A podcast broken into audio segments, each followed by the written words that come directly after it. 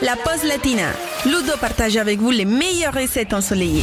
Nous allons attaquer la semaine en pensant déjà à nos apéros du week-end, les amis. Comme ça, vous verrez, ça va passer plus vite. J'ai préparé aujourd'hui des muffins salés au lardon et au gorgonzola. Et je vous donne la recette tout de suite. Alors, pour 6 personnes, il nous faut environ 100 g de lardon, un yaourt, une cuillère à soupe d'huile d'olive, une cuillère à café de moutarde, 2 œufs, 120 g de farine, une cuillère à café de levure, 100 g de gorgonzola, 7 centilitres d'huile d'olive, du sel et du poivre. Pour commencer, très simple, comme d'habitude, nous allons préchauffer le four à 180 degrés et ensuite on va faire revenir les lardons à sec dans une poêle anti-adhésive et les mettre de côté. Puis, dans un saladier, vous mélangez la farine avec la levure, le sel et le poivre. Dans un bol maintenant, vous mélangez le yaourt avec l'huile d'olive, la moutarde et les œufs.